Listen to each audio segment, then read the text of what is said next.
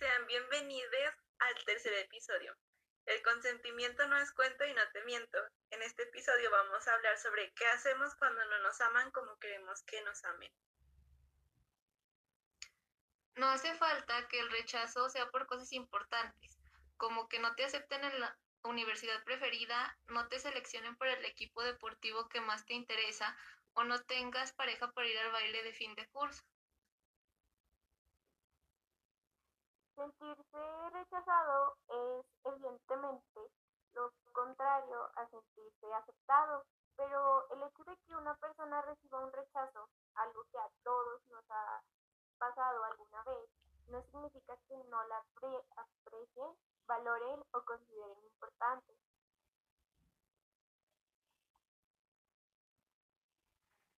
El rechazo duele, pero pues es muy imposible evitarlo por completo.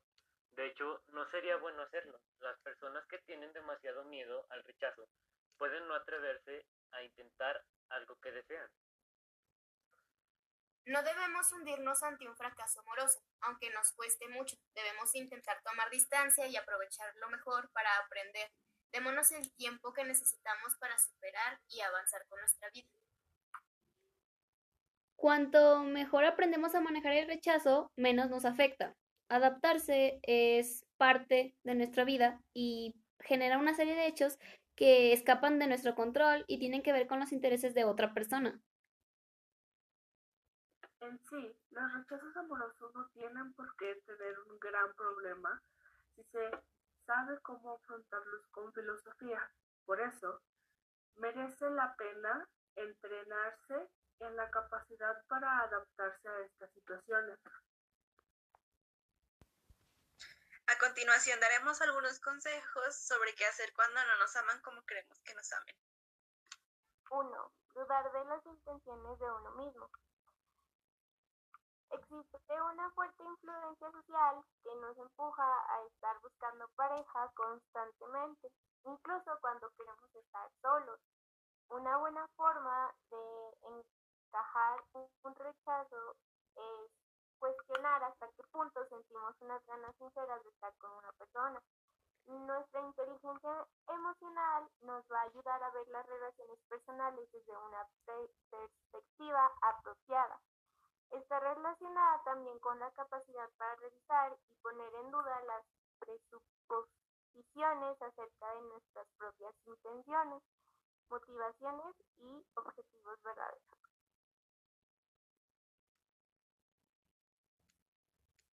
Número 2. Tomarse la situación como una oportunidad, pues los rechazos amorosos también pueden ser una oportunidad para entrenar la propia gestión de las emociones y convertirnos en personas emocionalmente fuertes. El propio hecho de tener la capacidad para plantar cara a las situaciones en las que la suerte no acompaña ya es un activo muy valioso y es una habilidad solo puede ser entrenada aprovechando los momentos de adversidad. El punto número 3 es reconocer el poder de la gestión de la atención. Solemos creer que nuestra percepción de la realidad viene dada de nuestros sentidos, pero hay otro factor que casi nunca tenemos en cuenta o no vemos, que es la atención.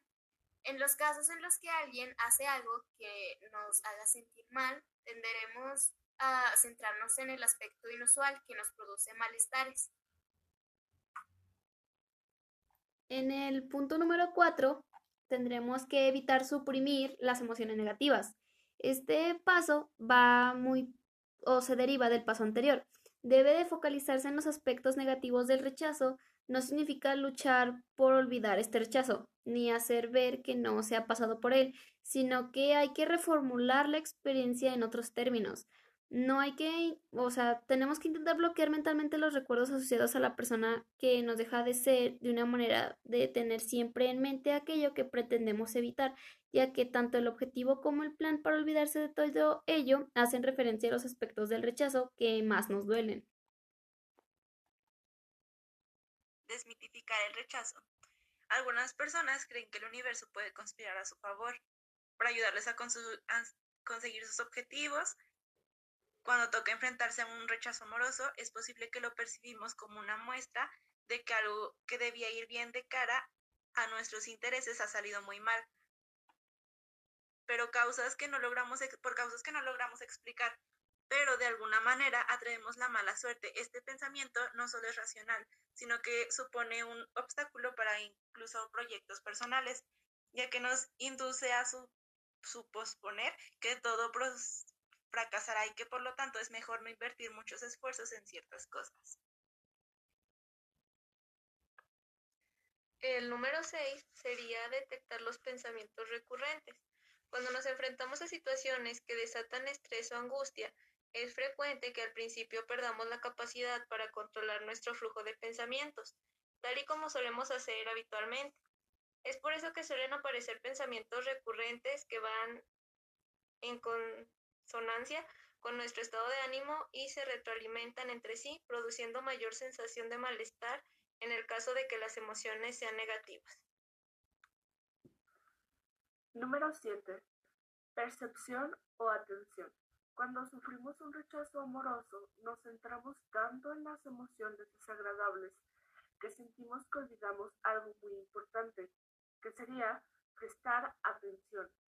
Si supiésemos alejarnos de nuestra propia percepción, veríamos cómo actuar realmente para que no nos doliese tanto la situación. Es algo así como ver la situación como si fuera fuésemos una tercera persona. Es difícil, es normal. Nuestras emociones nos nublan la visión tan clara que deberíamos tener esta situación, pero no pasa nada por esforzarnos, por esforzarnos e intentar lograrlo, ¿no?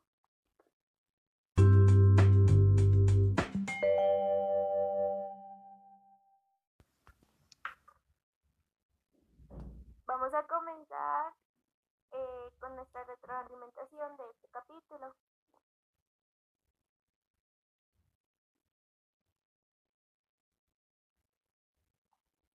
Bueno, ya analizando las cosas, este, ya sabemos es un poquito el rechazo y qué hacer cuando nos sentimos así.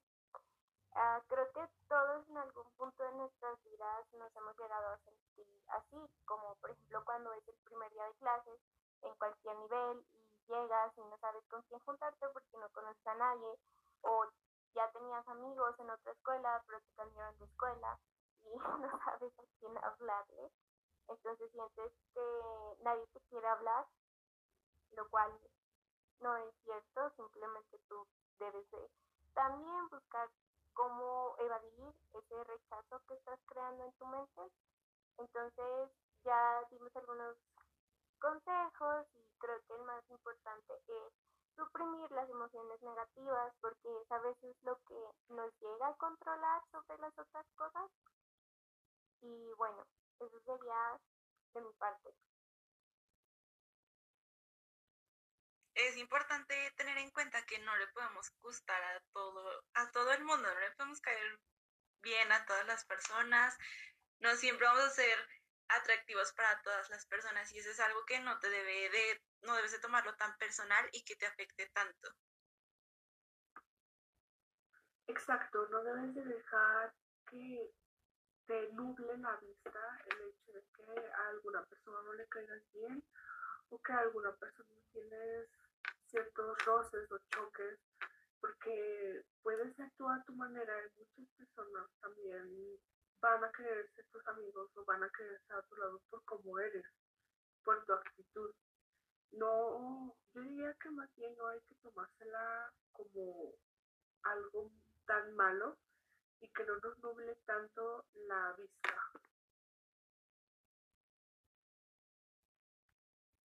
Hay que tomarse el rechazo o sí, el rechazo cuando como una oportunidad. A veces el que no nos amen como queremos que nos amen, triste, triste.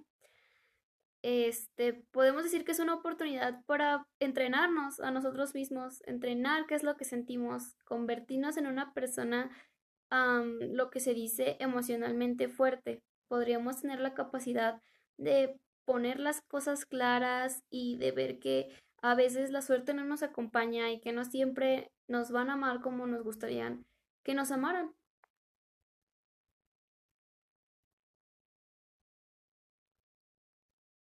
Pues el rechazo también puede ser eh, individual en ciertos contextos, ya que un hombre puede invitar a una mujer a salir y la mujer no se siente atraída por él, por lo que prefiere no compartir la actividad propuesta. Y pues precisamente eh, el hombre pierde el interés por ciertas personas o se,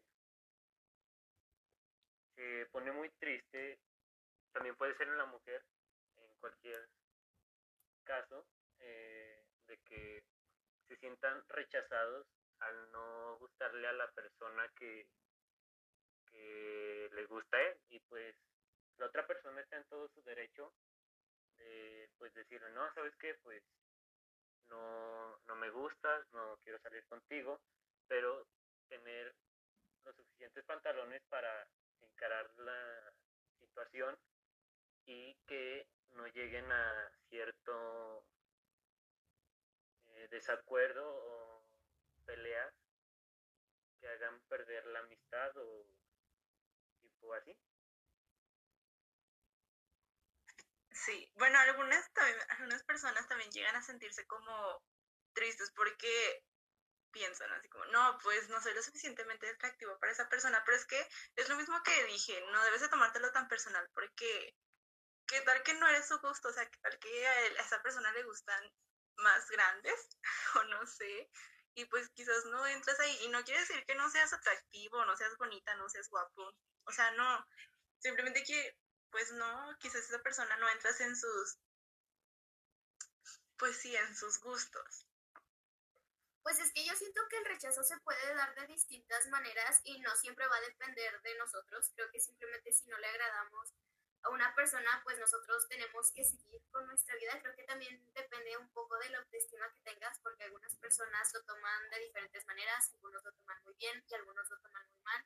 Y creo que ya dependería de cada uno ver si el problema soy yo o es alguien más o algún factor externo. Este, pues sí, concuerdo con todo lo que dicen. Siento que lo más importante, como yo menciono, pues es la aceptación de uno mismo. No vamos a encajar con todas las personas, entonces creo que eso es lo más importante, tener eso en cuenta y pues tratar de buscar siempre lo positivo de todas las situaciones, tratar de, no sé, de verle el lado bueno y pues darnos cuenta de que al final de cuentas eso nos va a dejar alguna experiencia, alguna anécdota o algo que nos va a servir para crecer como persona. Ok, entonces esperamos que les de esta información les sirva. Gracias por escucharnos y nos vemos en el siguiente episodio de El consentimiento no es cuento y no te miento. Bye.